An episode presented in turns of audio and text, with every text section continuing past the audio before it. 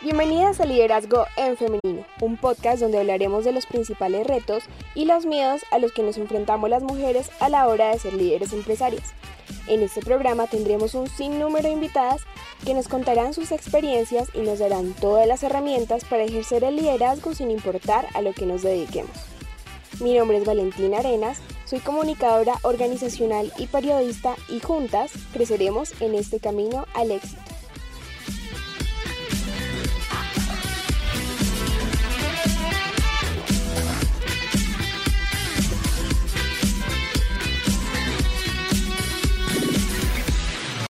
Sean bienvenidas a este quinto episodio donde hablaremos con Paola Ferrer, una emprendedora que creó su propia marca de ropa llamada Bachi.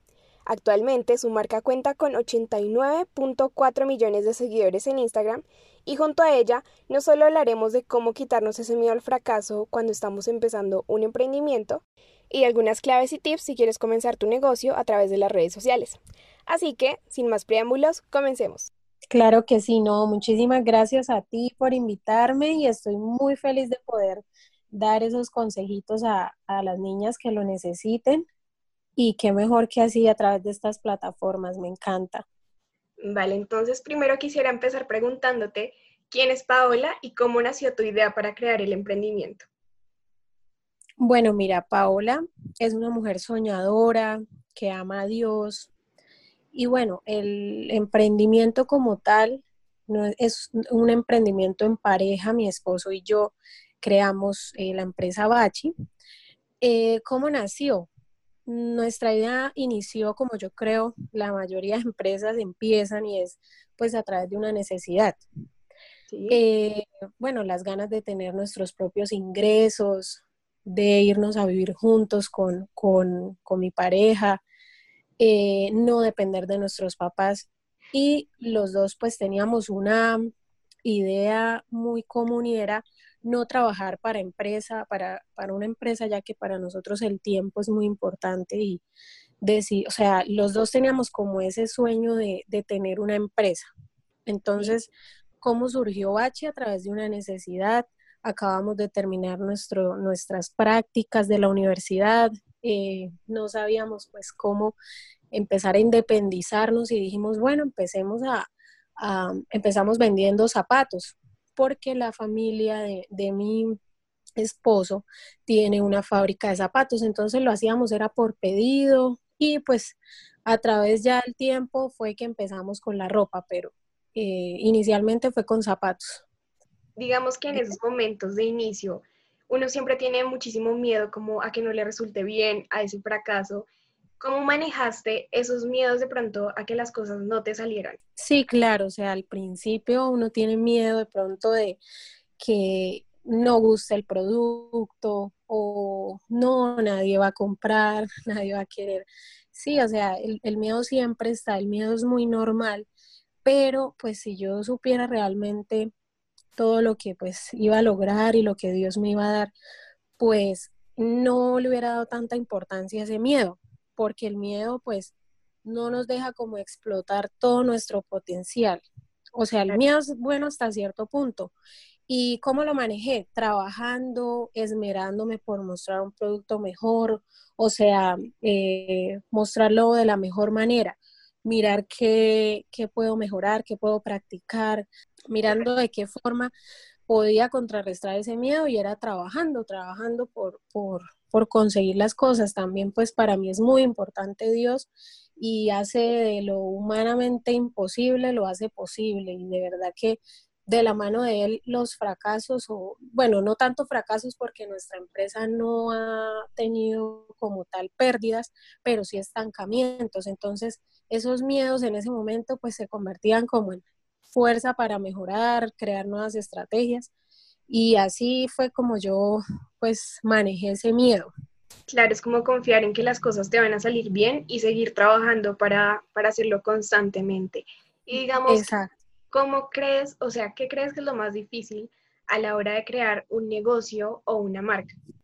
Bueno, lo más difícil es que pues al ser nuevo el emprendimiento, no vas a tener tanto público, pues algo, es algo que no es conocido. O sea, uno va a creer de pronto que su producto no va a gustar, lo que, les, lo que te estaba diciendo, uno se desmotiva y, eso es como lo más difícil para mí, el principio. La desmotivación es, es muy fea. Uno dice como, no, eh, por ejemplo, en mi caso, en mi caso yo empecé con unas prendas, pero no manejaba un stock grande, o sea, de una prenda no manejaba 40 eh, unidades, no, sino dos.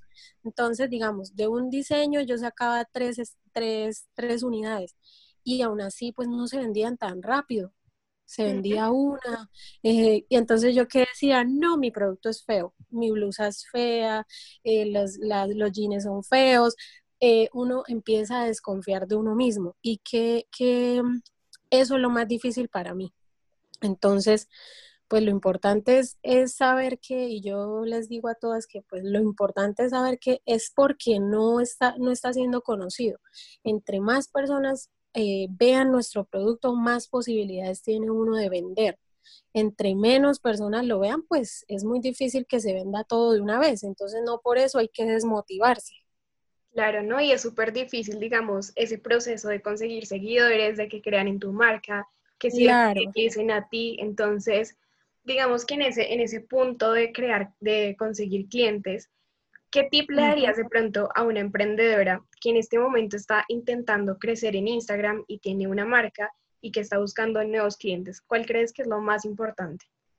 Bueno, primero el, tip más importante, si, si está empezando obviamente con su empresa en Instagram, es que muestre de la mejor forma y más llamativa su producto.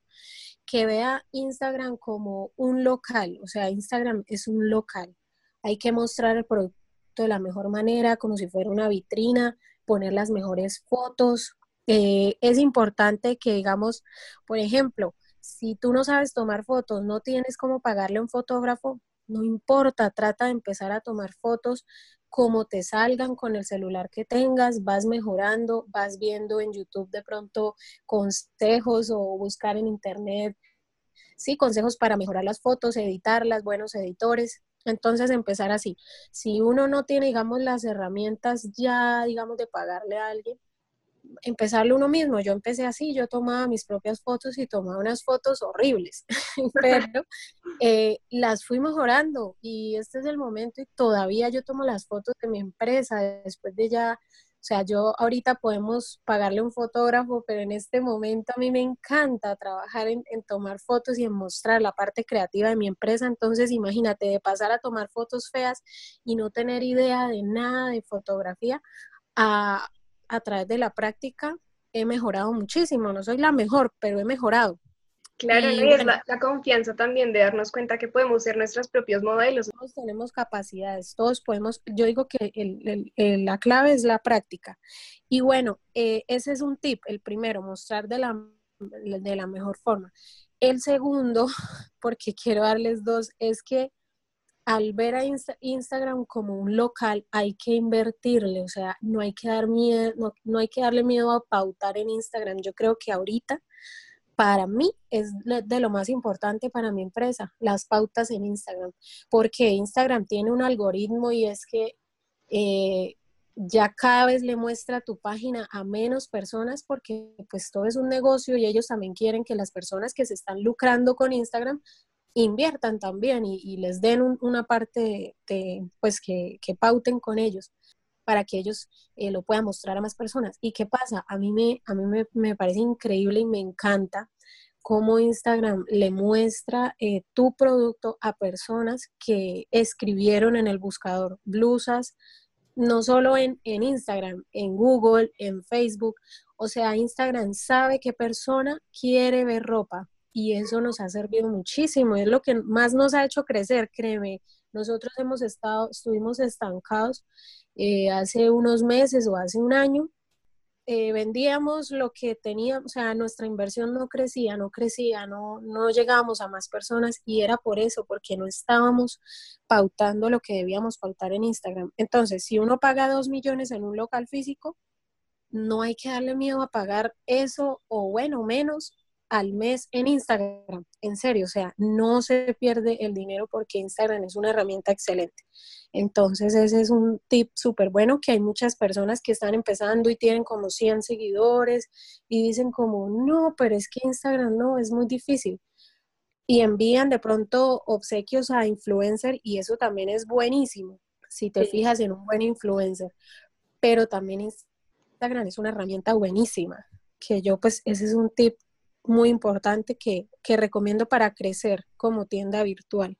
No, y digamos que la pauta no es tan costosa como, como otro tipo de pautas que uno paga, entonces eso también ayuda muchísimo y el alcance que uno puede tener con una publicidad en Instagram es bastante alto. O sea, claro que sí, 30 pesos te pueden ayudar a, acercarte a 10 mil personas. O sea, cuando uno podía hacer esa dimensión.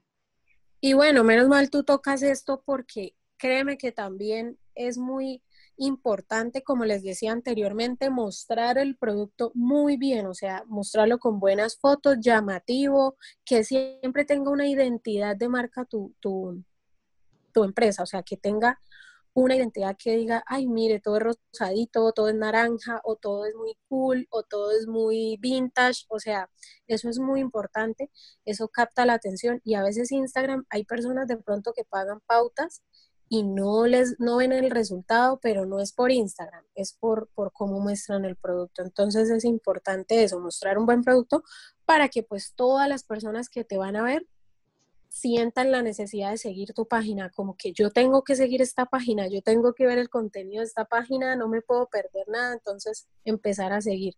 Entonces es importante. Todo tiene que tener como esa coherencia en los colores, en las fotos que tú tomas, en los ángulos que usas, que todo sea como coherente para que tu página en verdad se vea atractiva a sus clientes potenciales.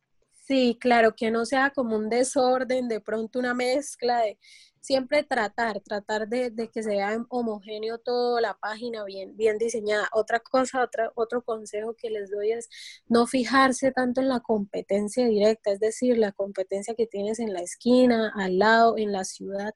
Fíjate y ten referentes empresas ya que tú las veas inalcanzables, pero es, seguro que vas a llegar allá.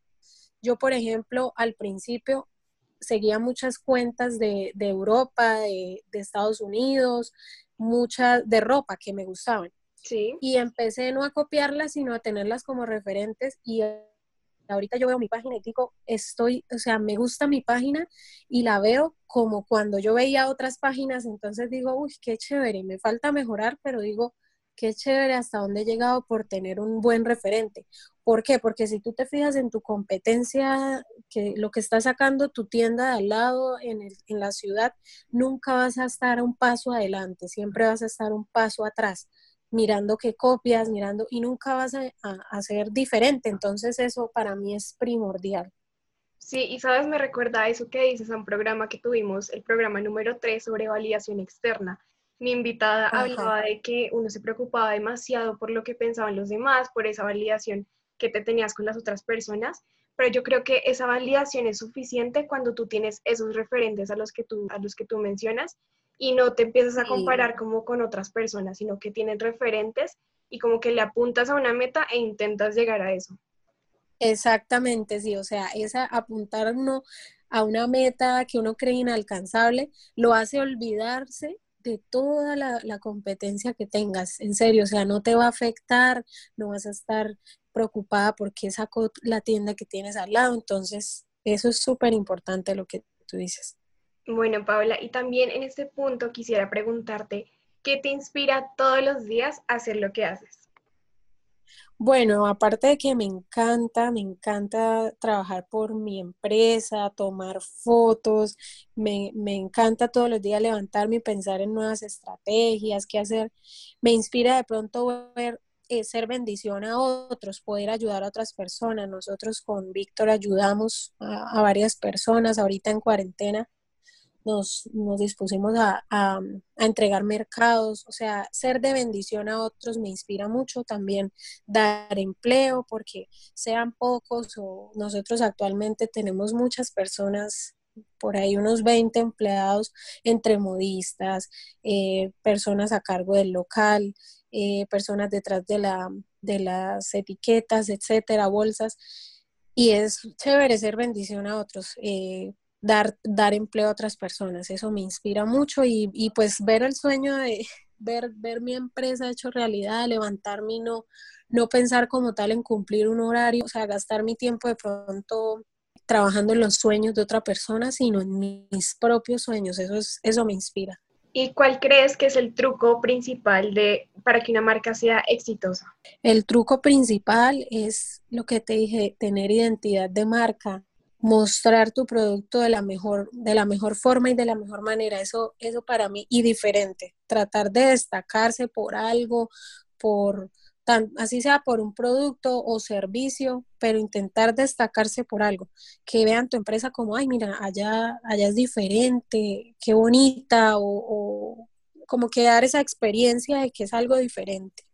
¿Y cuál crees que es ese, es ese truco que tiene Bashi para encantar tanto a las chicas? Bueno, no, yo digo que bueno, aparte de todo, la confianza, yo en este momento, pues como te dije, soy como la directora creativa de Bachi, los diseños, todo, entonces el truco es que yo me enfoco, como te dije, mucho en, referentes ya inalcanzables y, trato de estar siempre a la vanguardia de la moda, siempre, siempre trato de, de traer a Bucaramanga, pues nosotros importamos y también confeccionamos.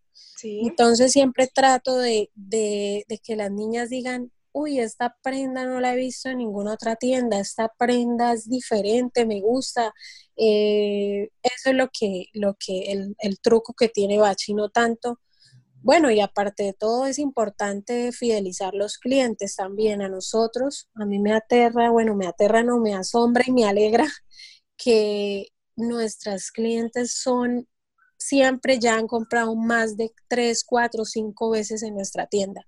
Entonces me alegra porque esas mismas, aparte de que llegan nuevas, nuestras clientas siempre, siempre nos están comprando las mismas. Entonces eso me alegra mucho y es porque tratamos, el truco es como tratar de, en, ya sea en servicios, ya sea en, en ropa, traer algo diferente mostrar es algo complicado, digamos, ese tema de fidelizar a las clientes, de que no solo te compren porque les gustó la blusa, sino que porque les salió muy buena, porque puede combinar con un montón de cosas, porque la marca como en verdad les, les hace ese sentido de pertenencia, eso es súper importante. Sí, claro, eso es muy importante. La fidelización de los clientes es, es primordial, tanto en el servicio que prestan, digamos, mis asesoras, las asesoras de nuestro local, como eh, lo que tú dices, que llegue la prenda y vean la calidad, les guste. Eh, eso es súper importante y es difícil porque pues al principio uno está como en la prueba y error. Eh, digamos, mis modistas me entregan algo, se ve, se ve la calidad, pero tuvo un error aquí, un error allá. O sea, esas son cositas, pero yo digo que para todo lo que, gracias a Dios, ya manejamos todas las clientas no hemos tenido problemas ya por calidad, ya entonces uno ya como que descansa y dice, bueno, ya estoy como en un, en un, en un punto donde ya a las clientas les gusta nuestra calidad, las prendas, incluso yo, yo misma tengo toda mi ropa, la mayoría es de Bachi, entonces, o sea, sale nueva colección y yo, yo ya debo tener mi ropa también, y no solo porque obviamente soy mujer y me antojo, sino porque a mí me gusta probar mi propia ropa, lavarla en la lavadora o lavarla como sea, probarla y decir, bueno, yo puedo decir, y yo tengo blusas y prendas que desde que empezamos Bachi las tengo y todavía súper bien y todo, entonces eh, eso es importante. Yo también, yo misma me encargo de, mirar la calidad de mi calidad. sí, sí, sí. Digamos que tú tenías una tienda física y durante todo este proceso de cuarentena y de pandemia, ¿cuál crees que fue el mayor reto que, te, que, tuviste que afrontar? Bueno, nosotros eh, en noviembre del año pasado abrimos nuestra tienda física. Eh, nosotros estábamos siempre tienda virtual y hasta este momento hemos estado muy fuertes y seguimos fuertes por tienda virtual. De hecho, en nuestra tienda física en diciembre, una locura, se vendió muchísimo, todos los meses, gracias a Dios, hay muy buenas ventas, pero nuestra tienda virtual nos, o sea, cada día es increíble cómo crece. Entonces, el tema de la pandemia, primero que todo, pues eh, Dios nos, nos, nos, dio, o sea, nos dio fuerzas en, en, en toda esta cuarentena y nos, o sea, Dios es un Dios de orden y Él le enseña a sus hijos a ser organizados con sus cuentas, con sus, con sus empresas. Entonces, ¿qué, qué, cómo fue eso? Nosotros como ya habíamos empezado a invertir bastante en Instagram, el tema de la pandemia no nos afectó tanto. Nosotros seguimos, incluso eh, las ventas crecieron en, cuarentena. tal vez porque, tal vez porque las, las niñas tenían más tiempo libre de ver, de antojarse por redes, de estar, de estar ahí pendientes, porque las niñas compraron más y nosotros quedamos súper sorprendidos y no nos afectó, gracias a Dios, en ningún momento. Pues, Entonces, pero los retos fueron, o sea, los, los retos, bueno, yo hablando ya, digamos, de lo que vi en otras empresas y fue chévere porque obligó a las personas a crear su cuenta virtual, porque es que créeme que hay muchas empresas que tienen tienda física primero y luego y no tenían tienda virtual y es que es importantísimo. Ahorita toda la herramienta de Instagram es súper importante. La parte virtual es lo más importante y vi que pues eh, muchas empresas empezaron a, tener tienda virtual y eso fue muy, muy chévere, muy bueno. Y de pronto, ¿cómo manejar de pronto tanto flujo de, de clientes? ¿Cómo haces para manejar ese, ese flujo de clientes? Bueno, nosotros la verdad tenemos dos niñas contestando redes sociales, Instagram y WhatsApp. Eh, nosotros tenemos, pues, no sé, yo trato de que siempre eh, lo más importante sea eso, la respuesta rápida y la, atención, la asesoría por redes lo más rápido posible, no, no esperen un día, dos, porque es que hasta yo misma comprando algo por redes, yo no, o sea, a mí me desmotiva que una empresa me conteste cada dos días o cada un, no, o sea, yo quiero que mi empresa dé tan, así como la tienda física también, también por redes. Y pues obviamente cada día nos levantamos con demasiados mensajes, pero yo les digo a, mis asesoras y les digo, no importa, bueno, la tienda física es importante también, mantenerla aseada, mantenerla organizada, pero no se olviden, primero son los clientes, primero la atención, atiendan, atiendan, respondan y después miramos cómo, cómo organizamos lo demás, inventario, pero primero es contestar a los clientes, entonces por eso no se nos atrasa. Para nosotros lo más importante es eso, eh, contestarles y asesorarlos. Claro, no hay nada mejor que una respuesta rápida. Sí, aunque a veces obviamente es casi imposible, hay, hay niñas que se quedan, digamos, todo, todo una, por ejemplo, escribieron a las 5 de la tarde y hasta el otro día en la mañana se les contesta, pero ya es porque ya a las 7 cerramos y hasta el otro día, entonces a veces las mujeres son muy como que queremos que ya, ya nos contesten, entonces pues sí, obviamente han habido chicas que, ay, ¿por qué no me contestan rápido? Pero, pero lo hemos manejado bien.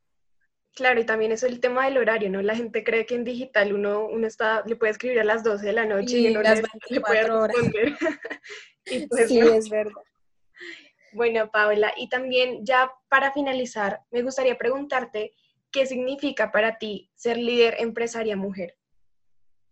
Bueno, ser líder empresaria mujer, eh, para mí es como poder ayudar a otras mujeres a darles un consejo, bueno, no solo financiero, también, eh, no sé, tener como ser reconocida de pronto y poder dar una palabra de aliento, una palabra de motivación en este momento ahorita de la pandemia. Muchas niñas, pues a, a través de, de la empresa me han conocido muchas niñas y me siguen en mi cuenta personal y pues eh, me preguntan cosas de hasta de la vida, no solo de, emprendimiento, y me gusta eh, ser una líder empresaria en ese sentido, o sea, hablarles a las mujeres de la importancia de aferrarse a Dios, de la importancia de luchar por lo que quieren, de trabajar por lo que quieren. Entonces, pues me gusta muchísimo esa parte. Y para mí ser líder empresaria es eso, ayudar a otras mujeres a, a que pues cumplan sus sueños. ¿Y cuál es la característica que crees que es principal de un líder?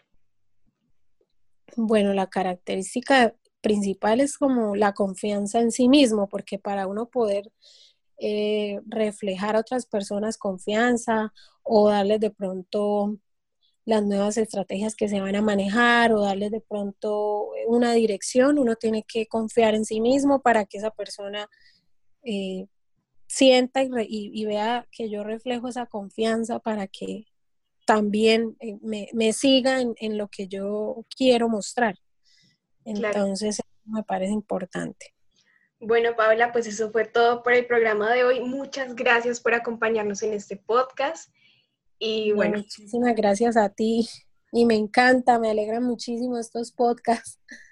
Así concluimos este quinto episodio de Liderazgo en Femenino. Recuerden seguirme en mis redes sociales como arroba paulavalentina8 y en la cuenta del podcast como arroba liderazgo en femenino. En el próximo episodio hablaremos de cómo quitarnos el miedo que tenemos las mujeres a arriesgarnos y a decir lo que pensamos, todo desde la mirada de una emprendedora, dueña de su propia agencia de comunicación y publicidad. Nos escuchamos en un próximo episodio.